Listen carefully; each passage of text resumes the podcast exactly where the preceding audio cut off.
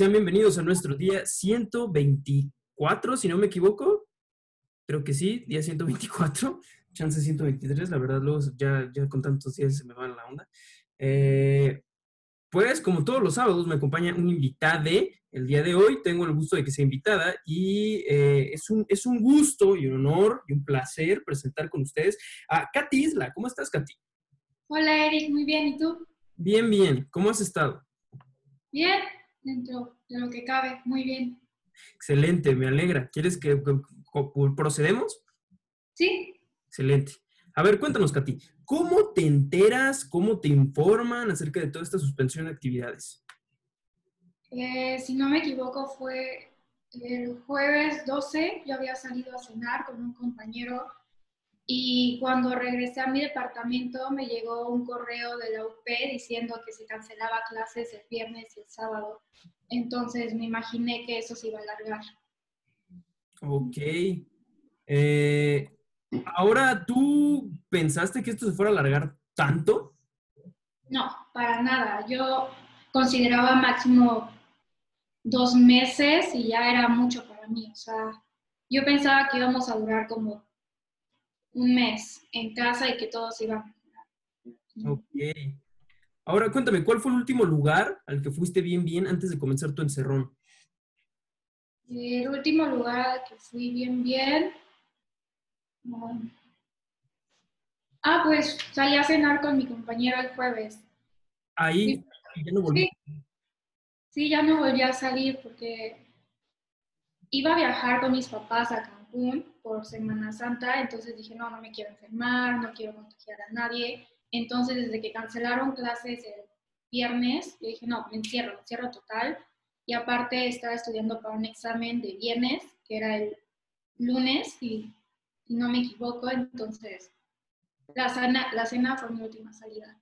Ok. Ahora, eh, ¿hay algo que extrañes de tu vida pre-cuarentena y algo que definitivamente no extrañes? Extrañe, sí. Extraño ver a mis amigas, las clases presenciales, obviamente. Em, poder salir sin decir, ah, no, olvidé el cubreboca o olvidé la careta o estar haciendo las compras y, ay, me toqué la cara.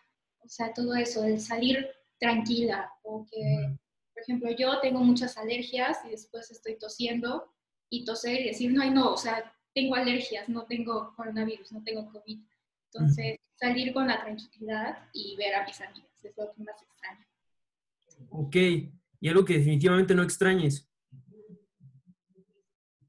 Mm, quizás el tráfico y ya, sí, no me quejo de nada. Ah, ahora, ¿hay algún aspecto, algún lugar, eh, algo de la universidad que extrañes además de la gente y de las clases?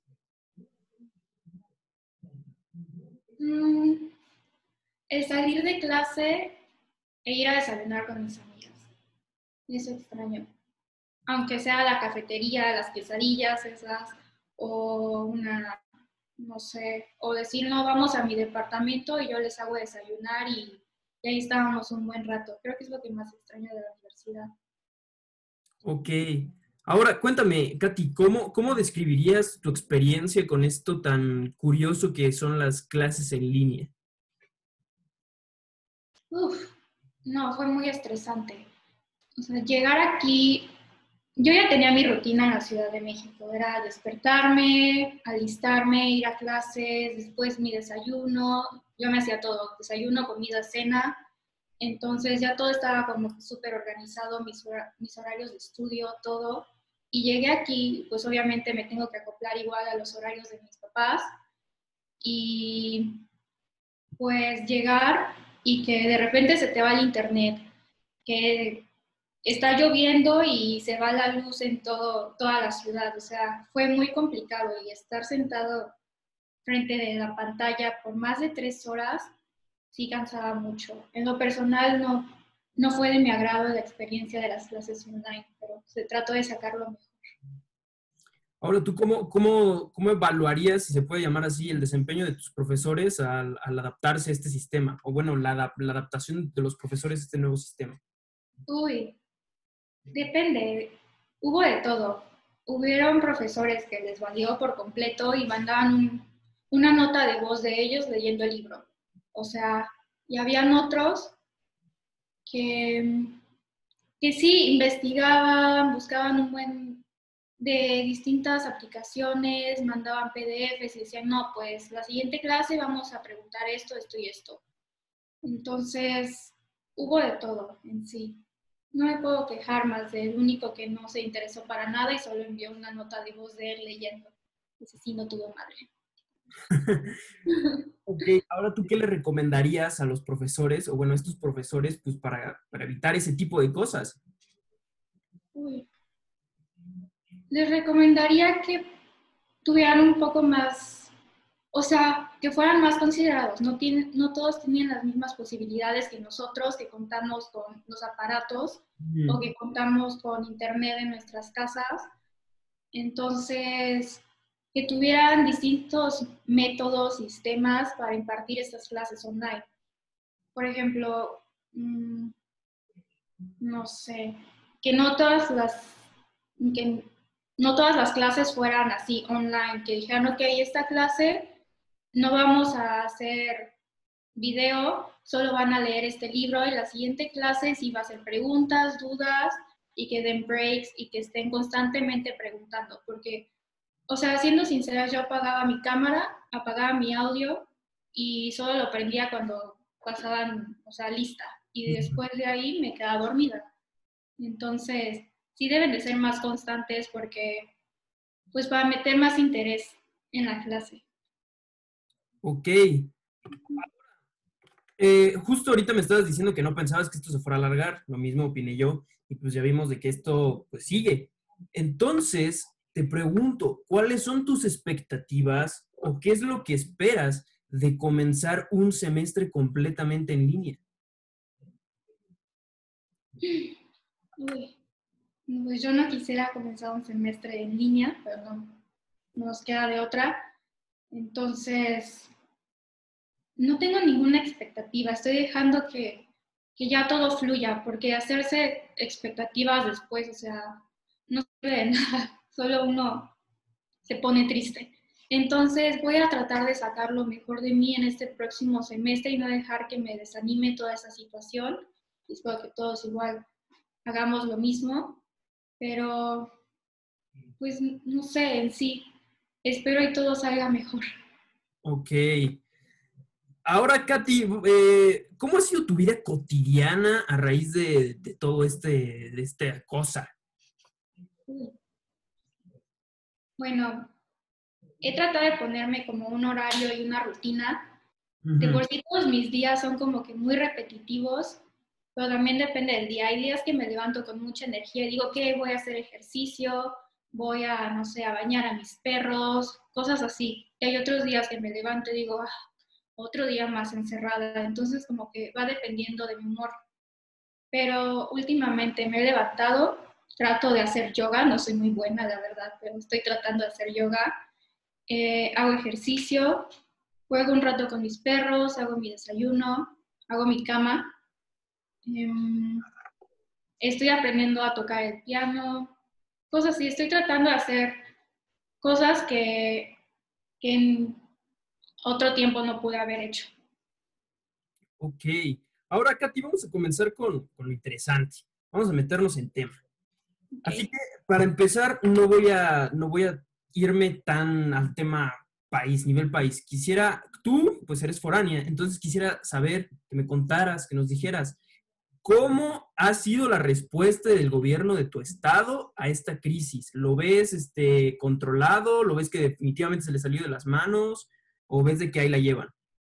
No, no, eso está fuera de control. O sea, el estado de Veracruz es uno de los con más casos de contagio y pues hasta ahorita que ya todo está saliendo de control, que estamos en semáforo rojo, hay muchas muertes, es que se están poniendo las pilas. O sea, en carretera tú vas y te toman la temperatura, pero después, bueno, mi papá siempre pregunta, ¿cuánto tengo temperatura?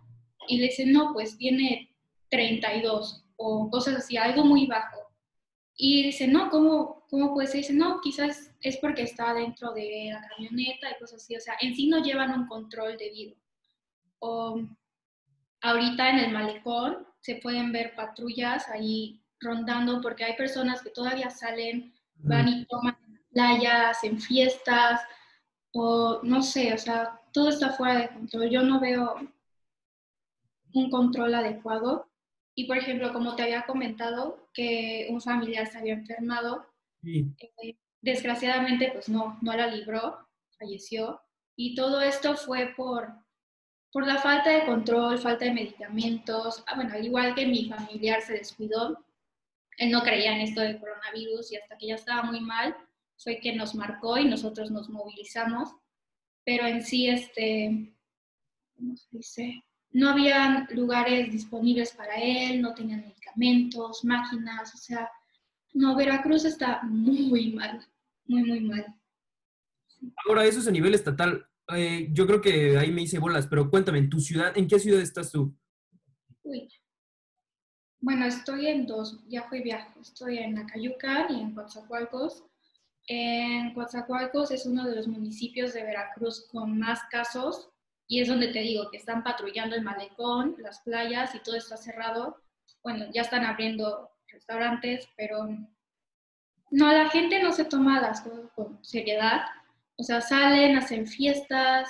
Mis historias de Instagram todos están empedando, o están en restaurantes festejando cumpleaños. O sea, yo también quisiera festejar mi cumpleaños en restaurantes, pero hay que ser un poco más empáticos, conscientes y saber que no debemos de salir. O sea, yo no tengo tanto riesgo, pero mi papá puede que sí, mi mamá igual, entonces es un poco de, no sé, educación, ¿no? Y en Acayucan hay muy pocos casos, pero es más chiquita la ciudad. Entonces, hasta ahorita hay como 20 casos, pero sí cerraron el centro, cerraron los mercados, los restaurantes, y si vas tienes que llevar obviamente tu careta, tu cubreboca, y te ponen gel antibacterial y antes de entrar te toman la temperatura.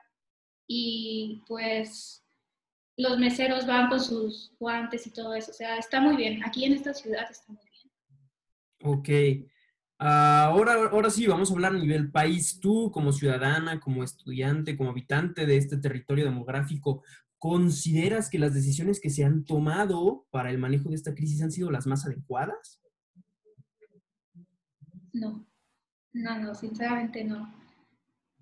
Considero que se pudo haber hecho de una manera mucho mejor, pero no voy a culpar de todo al gobierno en sí. O sea, los ciudadanos también tienen un poco de la culpa pero empezando desde que el presidente dice una cosa, López Gatel dice otra cosa, o sea, el presidente sigue saliendo sin protección, todo eso, o sea, no, no, para nada. Siento que se pudo haber hecho de una manera completamente distinta y mucho mejor, como poner restricciones desde el principio, sanciones, todo eso, o sea, no, se pudo haber hecho mejor por ejemplo, no ser tan flexible, ¿no? Que es algo que estaba eh, platicando con la invitada del día de ayer, decirle como, pues, justo como es nuestra población, no ser tan, tan flexibles, vaya, yo creo que sí.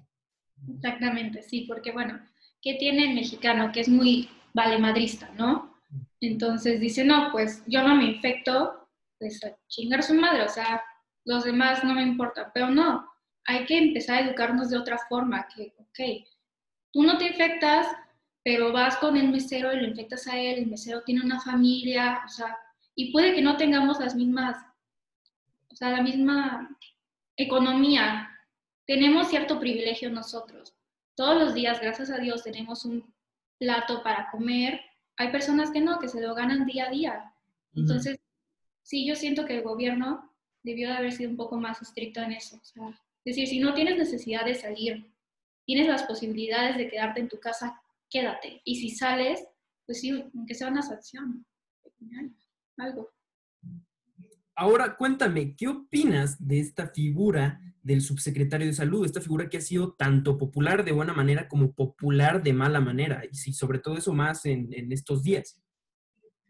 A ver, tiene una carga. O sea, todos los ojos están en él. Yo todas las noches veo el noticiero con mi papá y pues es que mira, él está haciendo su trabajo, espero que de la mejor manera posible, que, esté, que le esté echando muchas ganas, Pero te digo, también depende de nosotros. Él nos puede estar diciendo, quédate en casa, o sea, si sales, llévate tu cubreboca, cosas así. Y si nosotros no lo hacemos, o sea, ¿el qué puede hacer? ¿Venir y castigarnos? O sea, no.